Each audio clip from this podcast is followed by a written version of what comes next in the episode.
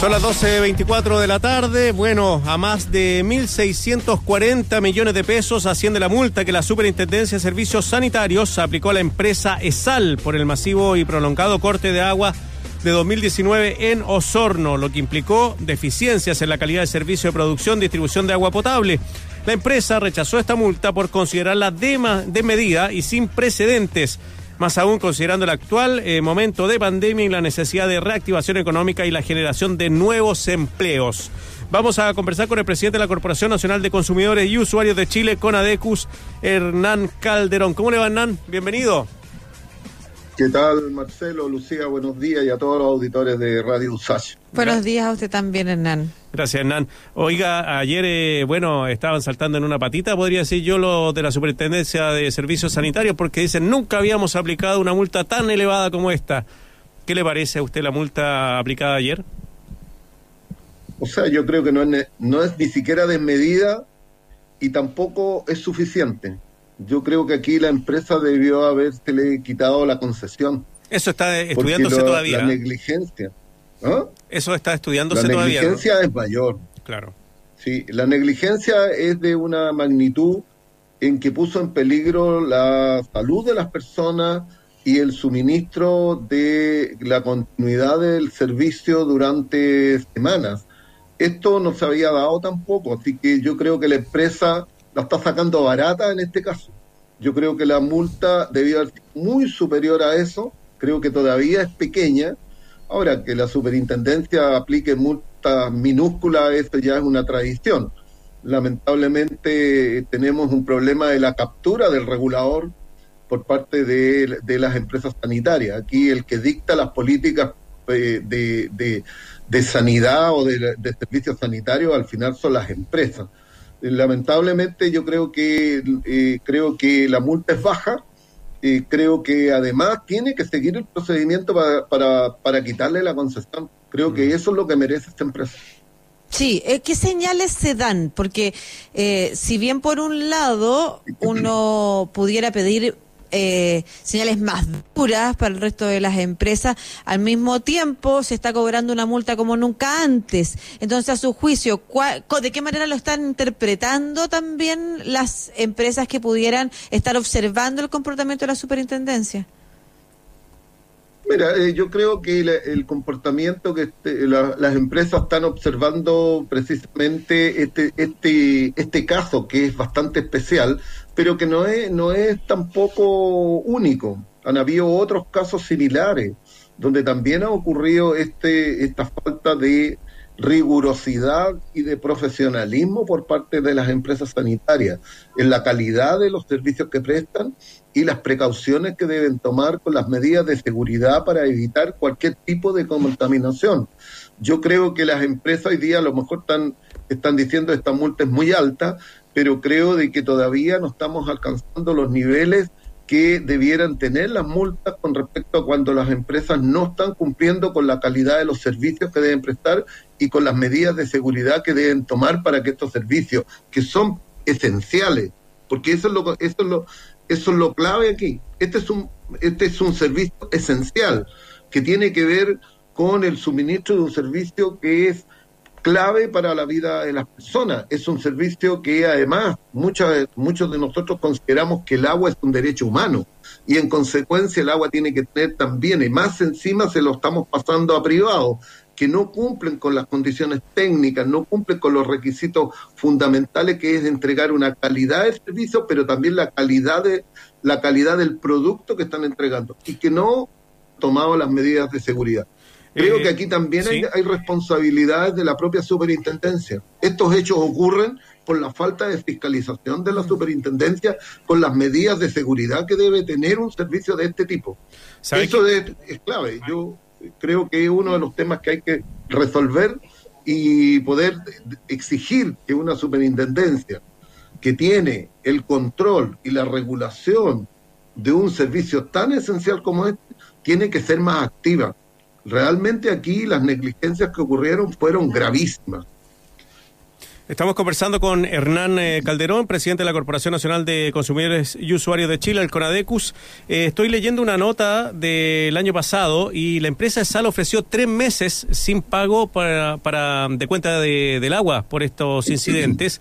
Y ahí eh, coincido con usted en que la multa es muy baja porque la multa es de 1.600 millones de pesos y ellos calcularon estos tres meses sin pago de cuenta en 2.500 millones de pesos. O sea, claramente mucho más bajo que lo que ellos eh, finalmente no cobraron por esos meses. E, efectivamente, efectivamente, el, la multa es menor que la compensación que ellos entregaron. Ahora, también tiene que ver con, con, otro tema que aquí hay que resolver. ¿Será posible de que esas compensación o esas multas que se cobraron a beneficio fiscal nosotros consideramos de que el Estado no se puede enriquecer por lo que son afectadas las personas y esa multa debiera ser traspasada también a los usuarios como compensación por los daños causados. Ese es un tema que tenemos que resolverlo. En el tema eléctrico sucede lo mismo y en otros en otros organismos reguladores se pasan multas elevadísimas, pero que lo que hacen es enriquecer al Estado, pero resulta que los afectados son las personas. ¿Y por qué el Estado se va a enriquecer con lo que fue afectado los ciudadanos, los consumidores? Y por lo tanto nosotros hemos dicho de que un porcentaje de las multas podría ir a beneficio fiscal, pero el grueso, el 90% también debiera traspasarse como beneficio a las personas que fueran afectadas, porque no solamente fueron afectadas en, en, el, en la calidad del servicio, hay un daño moral también que se le produce, un daño, un daño psicológico que se le produce a las personas. ¿Quién compensa eso? No lo compensa las multas que las compensaciones que entregaron las empresas. Por lo tanto, ahí hay temas que hay que resolverlo. Son temas que se están resolviendo. Eso. Sí, es que tengo la siguiente duda, porque por un lado la empresa sí le devolvió, o sí, no más que devolver, de alguna manera pagó a los usuarios. Estoy igual eh, eh, muy de acuerdo en que el caso fue muy grave, además, extremadamente grave. Nosotros estamos acostumbrados, mal acostumbrados a que se corten los servicios por nada, servicios que son fundamentales para mucha gente eh, que queda en situación de vulnerabilidad, además, cuando se trata de la electricidad o del agua potable. Eh, así que, dejando eso por sentado, por una parte entiendo que ya la empresa pagó eh, em, una indemnización a usuarios.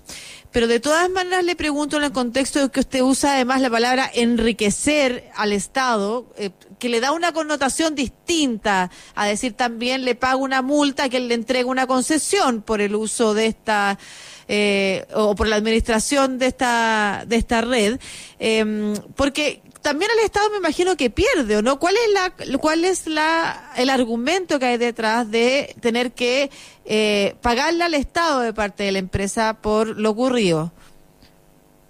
Mira, eh, las multas están establecidas y las puede fijar la superintendencia de acuerdo a ciertos parámetros de la gravedad de, lo, del, de los daños.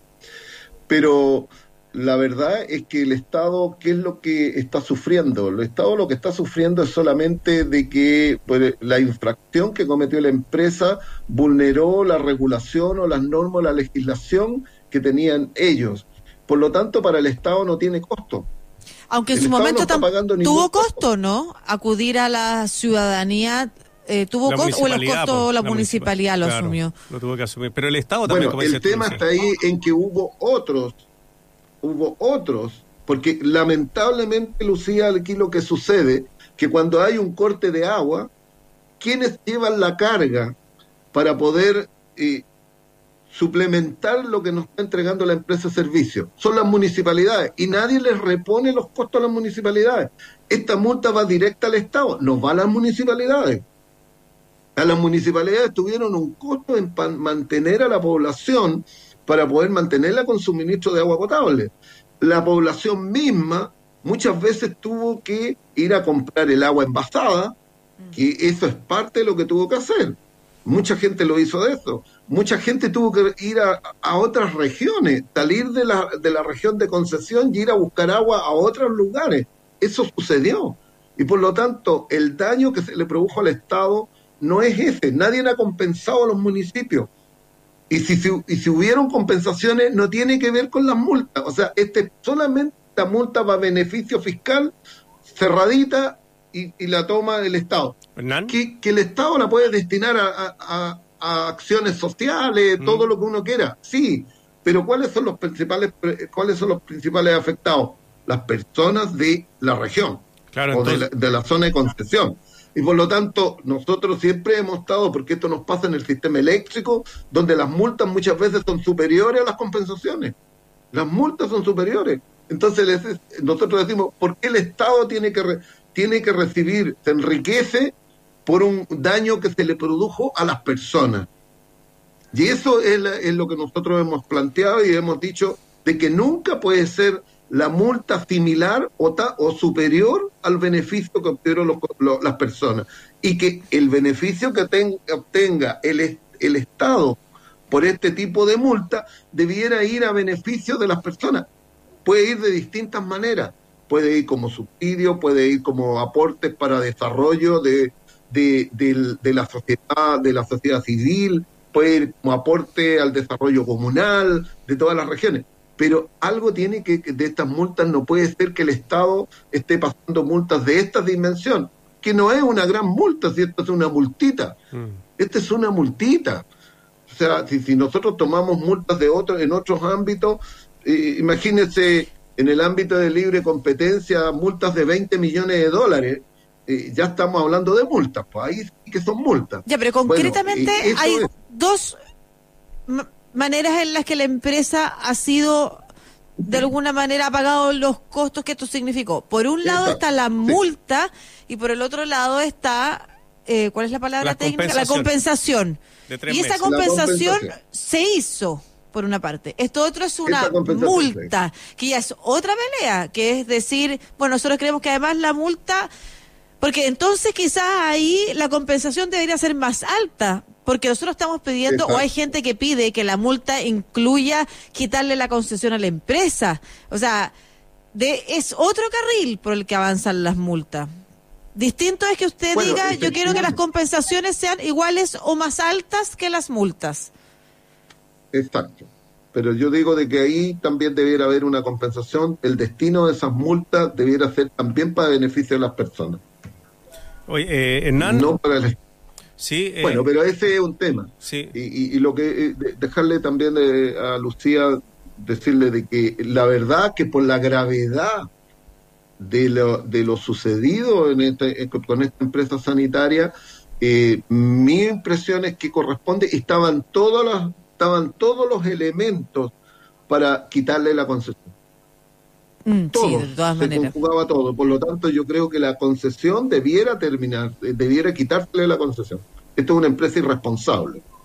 Pues Sí. Fíjate que lo que ha sucedido ahí es una falta de control de los riesgos de contaminación que nadie lo previó. No lo previó la empresa, pero tampoco los fiscalizadores. Tampoco el fiscalizador tuvo la capacidad para ir a fiscalizar si se estaban cumpliendo las reglas sobre el, el almacenamiento de combustible. Claro, y ese es el rol del Cosa que Estado. hay un pues. reglamento, hay, una, hay un reglamento propio que dice cómo se deben hacer esas instalaciones. Nadie fiscalizó y la empresa actuó irresponsablemente. Hernán Calderón, presidente de Conadecus, conversando con nosotros acá en Estación Central de Radio Usache. Muchas gracias por su tiempo, Hernán. Un abrazo grande. Igual, Marcelo, un gusto y Lucía, un gusto estar con ustedes y, un saludo nuevamente a todos los auditores de la Radio Usach y de Estación Central. Gracias. Gracias, Hernán.